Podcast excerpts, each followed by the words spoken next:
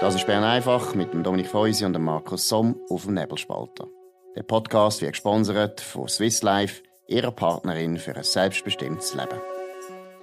Ja, das ist der 28. Mai 2021. Freitag, es ist immer noch ein, bisschen ein Thema, das Rahmenabkommen, sowohl in der genau. Presse wie äh, in Bern. Dominik Feusi, wie ist dein Eindruck? Ja, also einerseits haben wir Kollegen bei den Medien, die äh, Horrorszenarien spielen. Also äh, ein Kollege von, der, von SRF hat gesagt, die ETH werde ihren Platz in der Top 10 verlieren jetzt äh, bald und also zum Thema Forschungszusammenarbeit. Ähm, man hat gehört, äh, Swiss, äh, die Metallindustrie ähm, äh, hat das gleiche Problem wie die MedTech-Branche bald, wenn man dann genau angelassen in den nächsten drei, vier Jahren. Und beim Strom, heute in der NZZ, grossen Artikel, dass man ein Problem wird haben mit der Stromversorgung.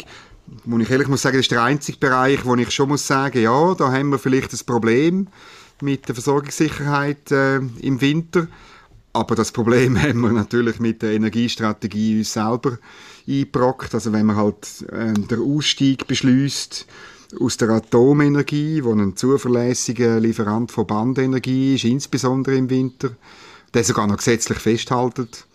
Ähm, wenn man die Pläne vom Bundesamt für Energie für Gaskraftwerke einfach so ein bisschen verschwinden lässt, weil man Angst hat vor der Abstimmung, ja, dann haben wir halt eventuell mal im Winter ein Problem. Aber das müssen wir dann schon mal diskutieren. Aber wirklich, die drei Themen dominieren heute meiner Ansicht nach und ja, sind alle lösbar.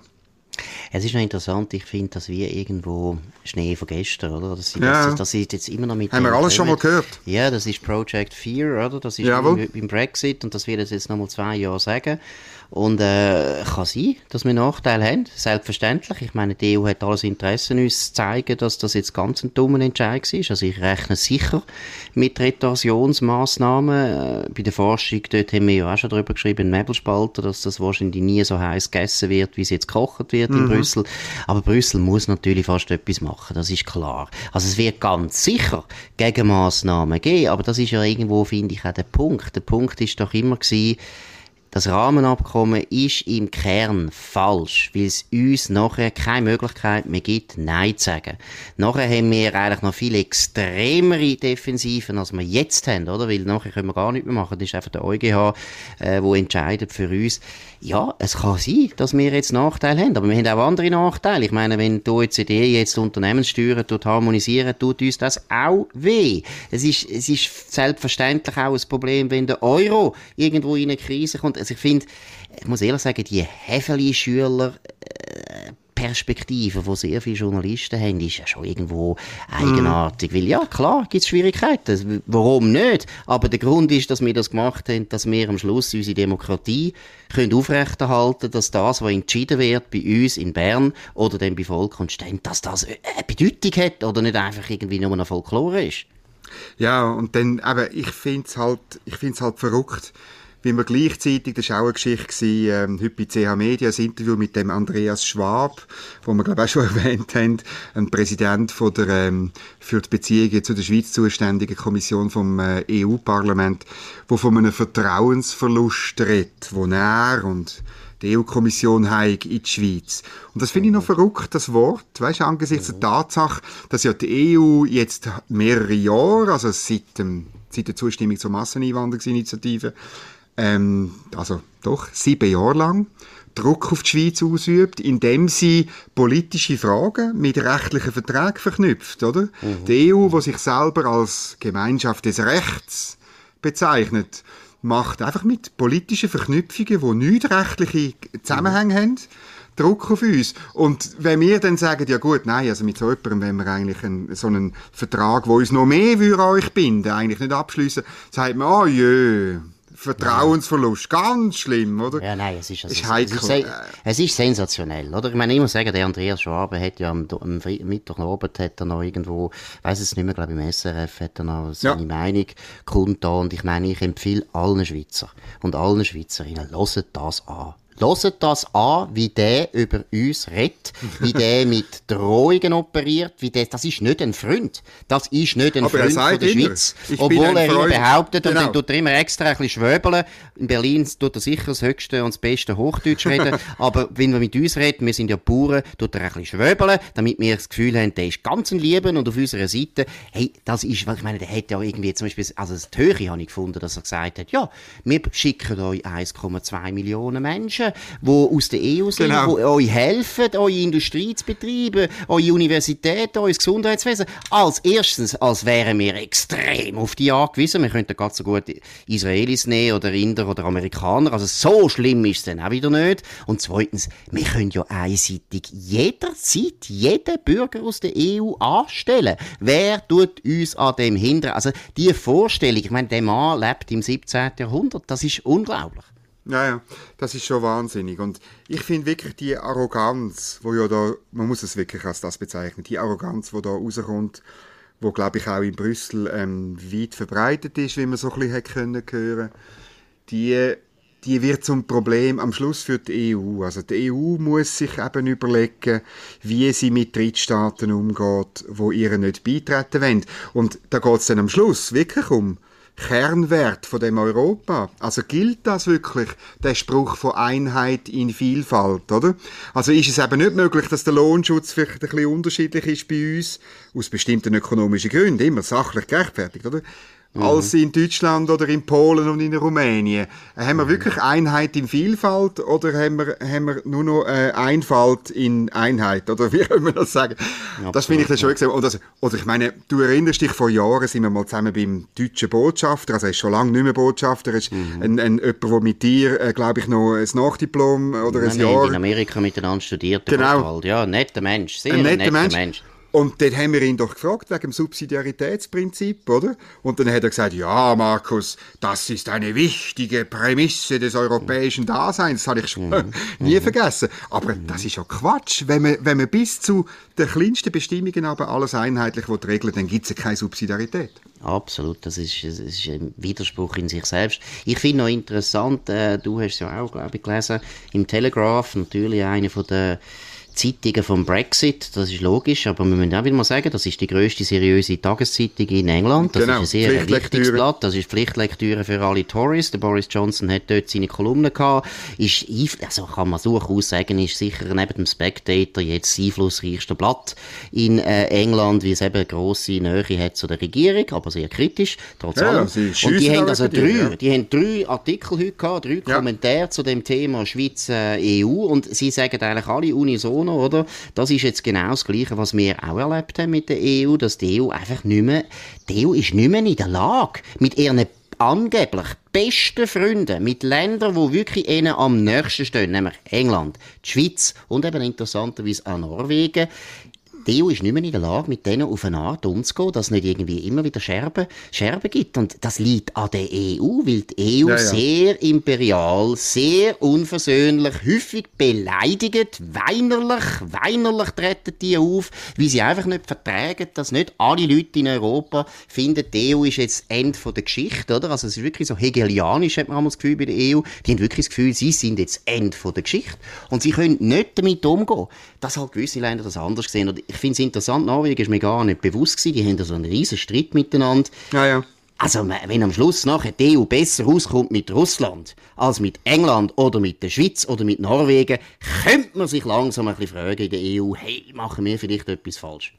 Und das, also das erkannt man auch ähm, an diesen an den Verhandlungen mit der EU über das Rahmenabkommen, oder? Wenn man die ganzen acht Jahre, sieben Jahre Verhandlungen, acht Jahre mit exploratorischen Gespräche, wenn man das ähm, so ein bisschen Revue passieren lässt, hat ja die EU halt einfach in keinem einzigen Punkt je nachgegeben. Einfach nicht. Genau, nie und, Einfach nie Einfach das, nie machst Du, das machst du nur dann, wenn du einen imperialen Anspruch hast. Oder die ganze Geschichte mit dem Schiedsgericht, oder? Mhm. Also, dass mhm. du, dass du äh, so ein Schiedsgericht installierst, wo aber jedes Mal muss der EuGH deinen eigenen Gerichtshof fragen. Ja, das, das, das schmeckt natürlich nach, nach, nach Imperium oder beim, äh, bei dem Nachvollzug von EU-Recht, bei der sogenannten dynamischen, bei dem dynamischen Nachvollzug. Ja, so etwas forderst du, also das Überstülpen von deinem Recht auf jemand anderen als Bedingung für Freihandel, das hat es äh, in 500 Jahren Freihandelsgeschichte äh, nie gegeben, sondern es ist immer das gegenseitige Anerkennen von Recht gewesen und nicht das Überstülpen von Recht, das der Freihandel möglich gemacht hat. Absolut. Also Sie haben irgendwie das Gefühl, ein Drittstaat, also vor allem wenn es ein demokratischer, westlicher Drittstaat ist auf dem Kontinent Europa, das darf es gar nicht geben. Sie können mit dem nicht umgehen, oder? Sie würden gegenüber Chile oder Kuba würden sie nie so auftreten wie gegenüber der Schweiz und England und Norwegen und da ist irgendwo etwas falsch. Und äh, ich glaube, die werden große Probleme bekommen, sobald klar wird, dass England, England ist natürlich da ganz entscheidend, wenn England äh, die wirtschaftlichen Einbrüche, wo man jetzt auch jahrelang prognostiziert hat, wo eigentlich bis jetzt nicht eingetroffen sind, wenn das genau. eben immer noch äh, nicht eintrifft und bei der Schweiz wird es nämlich auch nicht eintreffen, wir werden nichts merken, oder? das ist ein bisschen wie die Börsenäquivalenz, du kannst dich erinnern, ja. Ceter Mordio in Bern, oh, ganz schlimm, jetzt ist fertig, Finanzplatz wird massakriert, es ist nichts passiert, es ist im Fall immer noch nicht anerkannt. Die genau. EU hat es immer noch nicht anerkannt, und wir haben davon profitiert. Die EU ist ein Papiertiger und ich glaube, das grösste Problem, das sehr viele Leute haben, die gerne die EU würden, ein bisschen näher haben gesehen bei uns, ist natürlich, dass jetzt Gefahr besteht, dass sich einfach zeigt, ja, die bilateralen Beziehungen die gehen weiter und mhm. die schad, das schadet uns gar nicht. Mhm.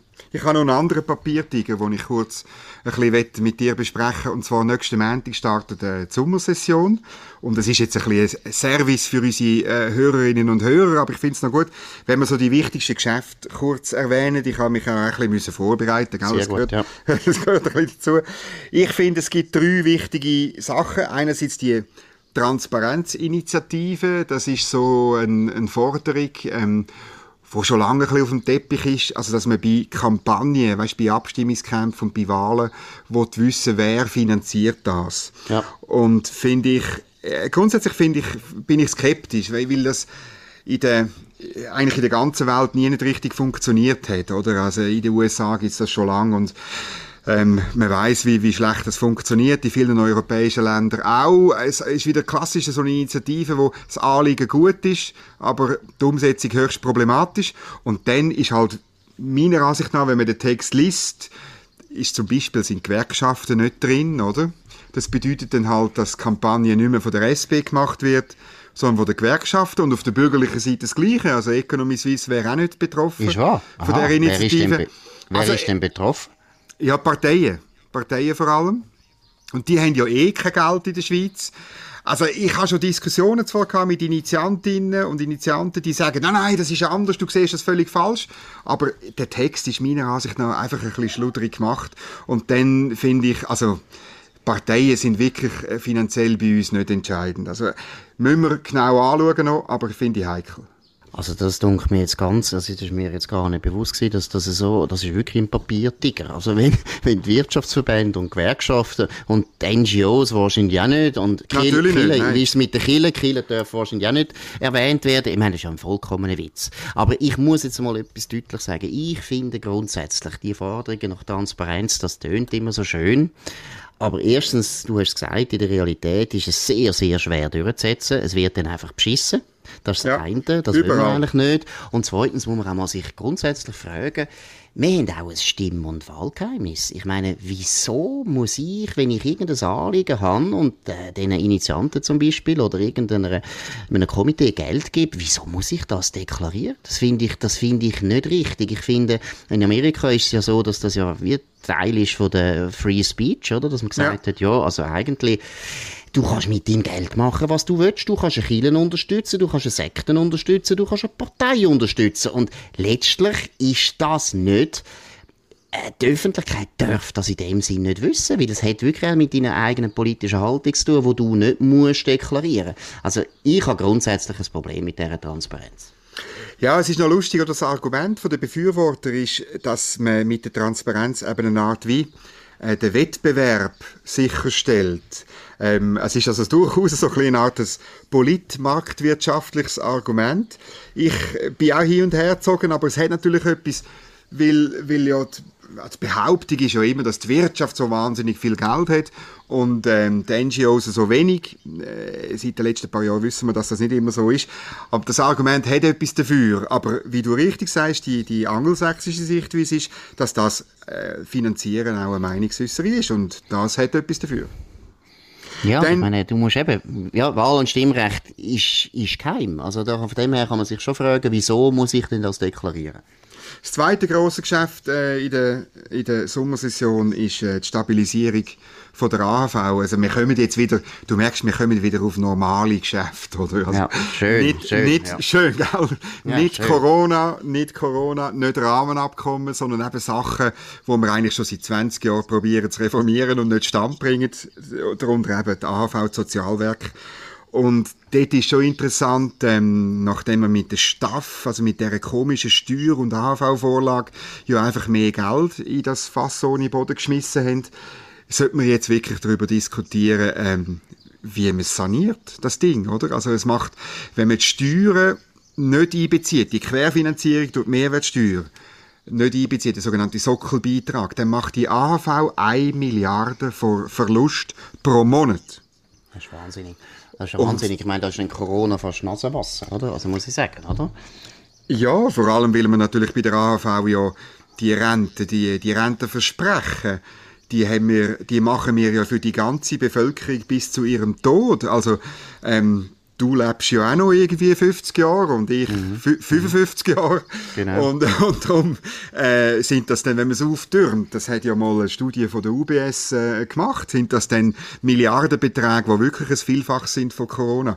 Und da muss man wirklich jetzt drüber reden, oder? Ähm, aber heute, am gleichen Tag, wo man sich vorbereitet langsam auf die Debatte, reichen die Gewerkschaften Initiativen für eine 13. AV Renten ein, oder? Weil sie sagen, Gut. ja nein, man muss das ausbauen, oder? Natürlich, ja. Gut, das ist ein bisschen weltfremd, aber gegen die Gewerkschaften sagen wir jetzt nichts. Die haben das Rahmenabkommen genau. podigt, die sind jetzt unsere Freunde. Nein, nein, wir werden nächste Woche natürlich noch Gelegenheit finden, über die AHV reden und warum das die Sanierung einfach grundsätzlich so wahnsinnig schwierig ist. Ich meine, du und ich sind schon lange in der Schweizer Politik engagiert als Journalisten und ich meine, es ist einfach ein Dauerbrenner, man kommt nicht für sie. Aber das tun wir das nächste Mal besprechen. Jetzt ist die Zeit um. Wir wünschen allen ein schönes Wochenende, ein gutes Wochenende. Das Wetter sieht sehr gut aus, Es ist ja eine absolute Freude, wie sich das jetzt entwickelt hat. Endlich kommt langsam der Frühling, nachdem wir Winter hatten. Das war es. Wir wünschen einen schönen Abend. Das war Bern einfach mit Dominik Feusi und Markus Somm auf dem Nebelspalter. Der Podcast wird gesponsert von Swiss Life, ihrer Partnerin für ein selbstbestimmtes Leben. Den Podcast könnt ihr auf nebelspalter.ch abladen und auf allen gängigen Plattformen wie Spotify oder Apple Podcast und so weiter.